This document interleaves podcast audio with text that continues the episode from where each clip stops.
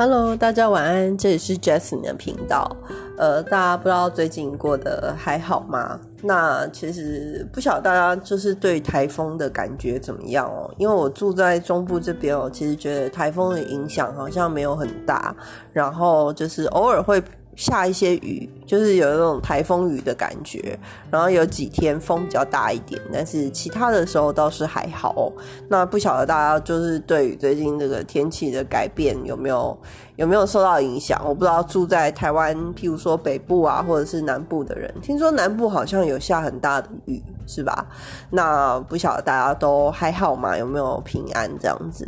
那最近这个疫情呢，就是也是要说要降级嘛，要降到第二级。那当然会有一些相关的这个规范啦。那我相信也很多人非常的期待哦。那包含这个室内用餐还有户外活动的一些场域也都慢慢的开放哦。那我觉得大家还是要抱着这个感恩的心情吧。就是因为大家这个目前疫情控制，我觉得还是很多人自动的把自己关在家里面。对，呃，我我觉得我不能算是很完全的关在家里面啦，但是呃，就是尽量的，就是少出门与太多人的人接触哦。那我觉得这个是最直接、最简单、暴力的一种，你知道隔绝的方式。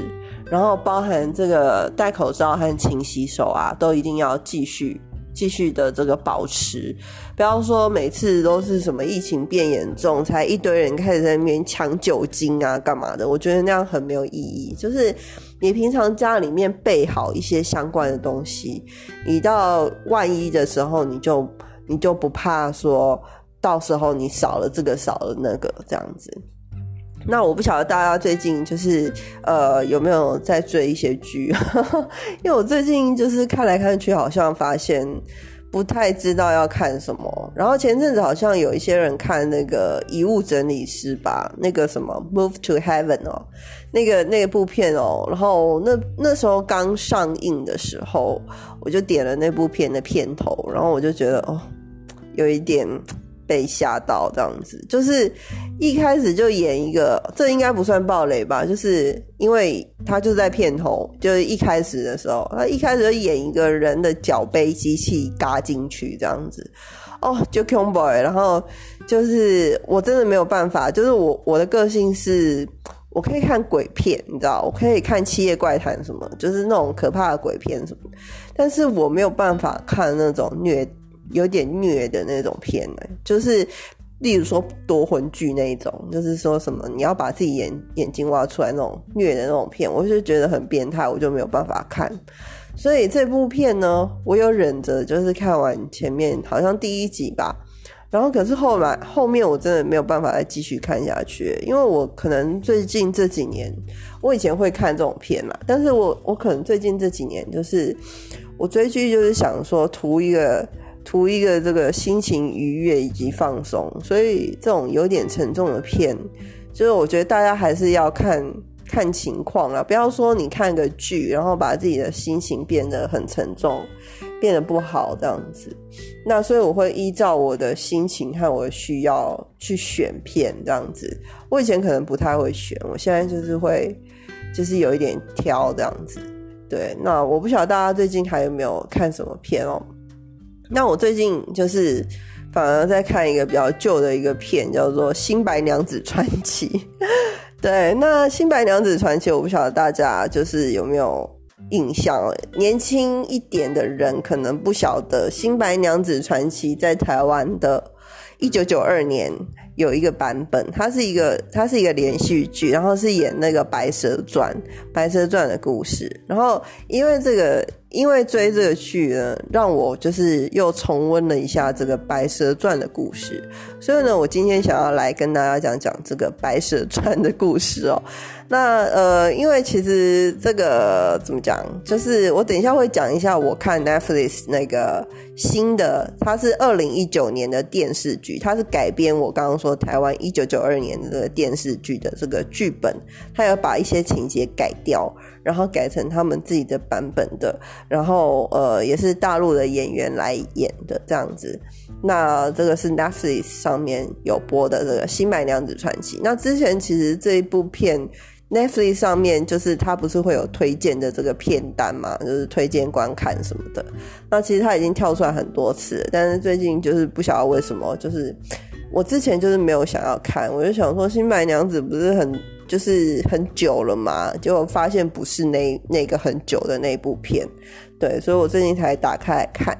那其实我对于《白蛇传》的故事呢，就是很小很小的时候有听过，然后但是其实也没有记得很多的这个呃情节。但是在看了《新白娘子传奇》的一些内容以后呢，我就会觉得说，其实这个怎么讲，这故事里面带的一些这种缘分的这种这种呃说法，其实还蛮多的哦。怎么讲？就是呃，我来讲讲这个《白蛇传》，我看到的这个版本哦，就是有一些前缘，就是一些等于说你你前世遇到了什么，然后导致你今世的一些纠葛哦，这种感觉这样子。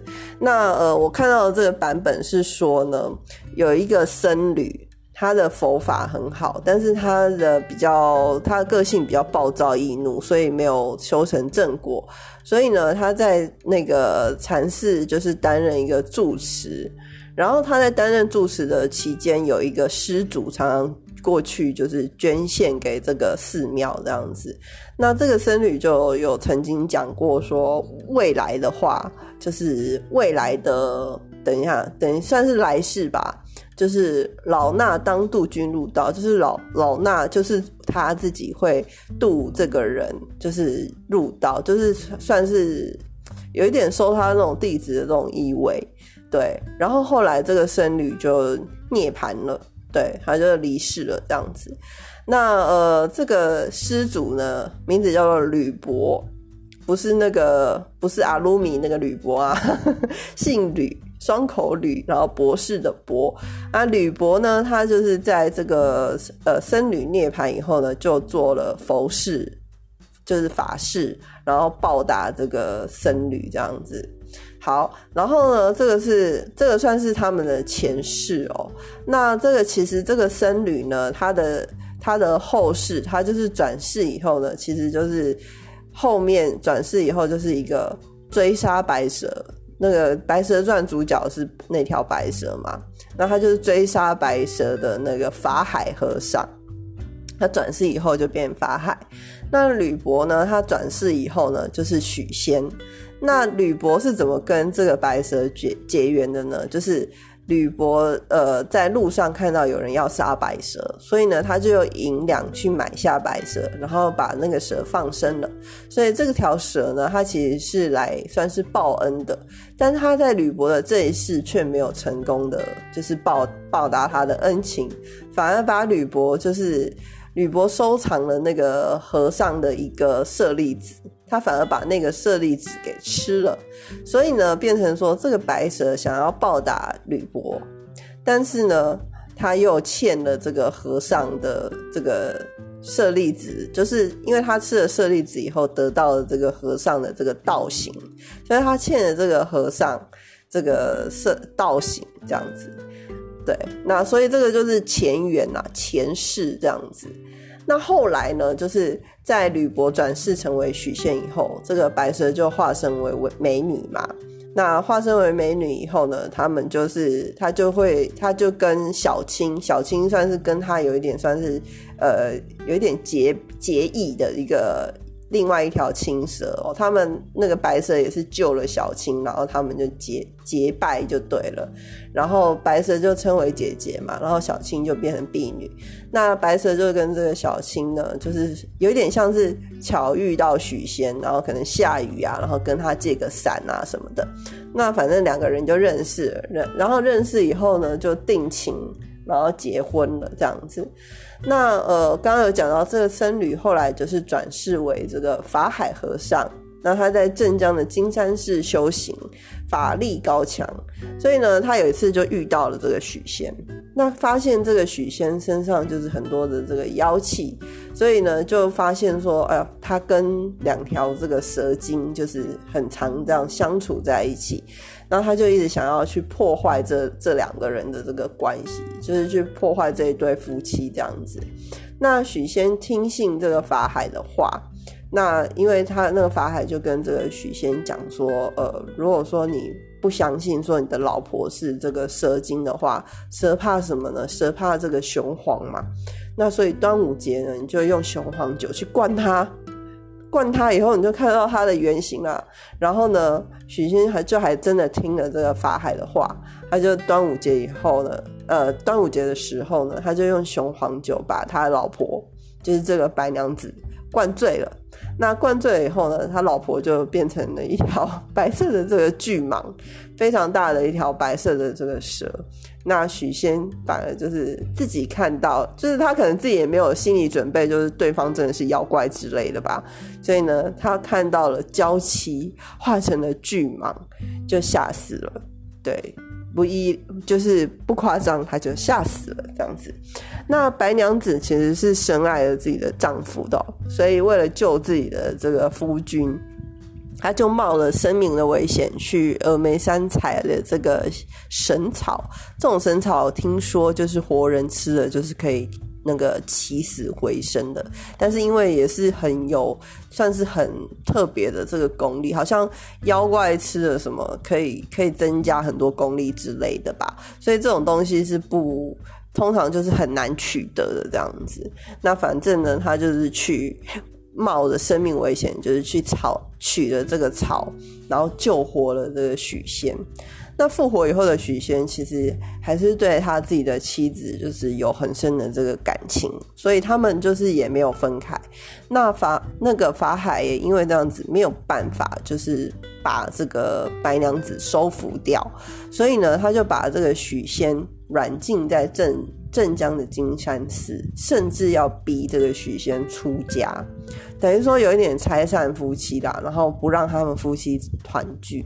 那白娘子为了要救回许仙呢，就是又跟小青一起去跟他斗法，就是他们两个就是就是她要找回她老公嘛，所以她就是跟小青一起去跟法海斗法。那但是在斗法的时候就是很激烈啊，然后。呃，他就去引了这个西湖的水，让这个水淹了这个金山寺，也同时也淹死了很多其他的这个生物，溺毙的生灵无数。那但是因为白娘子自己就是那时候好像就是身怀已经怀孕了，所以法力不足，最后还是最后还是没有打赢这样子。那后来反正许仙也是趁机有逃回去，然后跟这个。呃，桥在桥边跟这个他白娘子相会，对，那反正后来呢，他就是逃回去以后，两个人就是有相聚了。那相聚了以后呢，这个白娘子也生下了一个小孩，对，就是许仙的小孩这样子。那因为那个时候许仙有梦见一条这个蛟龙，所以呢，这个这个孩子的名字叫做许世林，然后字就是梦蛟，就是梦到一条蛟龙的意思。那后来，后来就是法海，真的就是你知道，就是我小时候在听这个《白蛇传》故事的时候，我就觉得说，人家就是在一起，你是法海，为什么要一直要拆散别人？对，然后 后来法海还是有。呃，用一些方法，就是把这个白娘子收在他的一个钵里面，就是他那个钵，就是有一点像是可以收腰的这个钵，然后把白娘子收在钵里面，然后镇在这个雷峰塔下，最后还是把许仙跟白娘子，就是等等于算是拆散了这样子。那小青有逃出来，但是白娘子就是在钵里面，就是有哀嚎不已，就是他说。就是她有老公又有小孩，然后如果她离开她的小孩的话，就没有人养这样子。对，那呃，可不可以？就是她就求这个法海，就是等于说放她回去这样子。那法海就指着塔前面，雷峰塔前面有一棵铁树。那人家说铁树不开花嘛，对不对？那他说，如果这个铁树开花的时候，你就可以解脱了，这样子。那铁树不开花，就是那一棵铁树已经五百年没有开花了，所以呢，白娘子没有办法，她只好呢在最后就是交代小青，叫小青嫁嫁给许仙当妾。那去照顾许仙和他的儿子，等于说带他去照顾他的家人这种感觉啦。对，那因为这个呃《白蛇传》也是一个很。很通传的这个故事，所以它其实算是集体一个创作。那很多的版本里面，小青是没有子女的。那也有一些版本，就是说小青也有生了一个儿子，这个就不晓得了。哈，那在这个故事还没有完全的结束哦，就是不是说要铁树开花，它才可以逃出来吗？那二十年过了以后呢？白娘子的儿子许梦娇先生，他呢终于就是苦读有成，那最后中了这个状元。